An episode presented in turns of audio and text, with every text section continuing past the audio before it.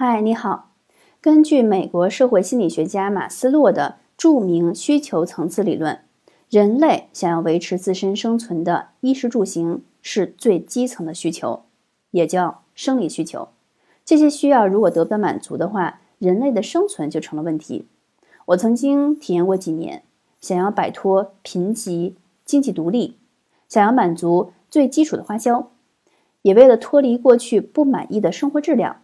不数着钱包过日子，这股力量往往成为了一个人前进的最初最强大动力。人有了动力，每天都干劲满满的。现在回忆起来，也是一种幸福的过程。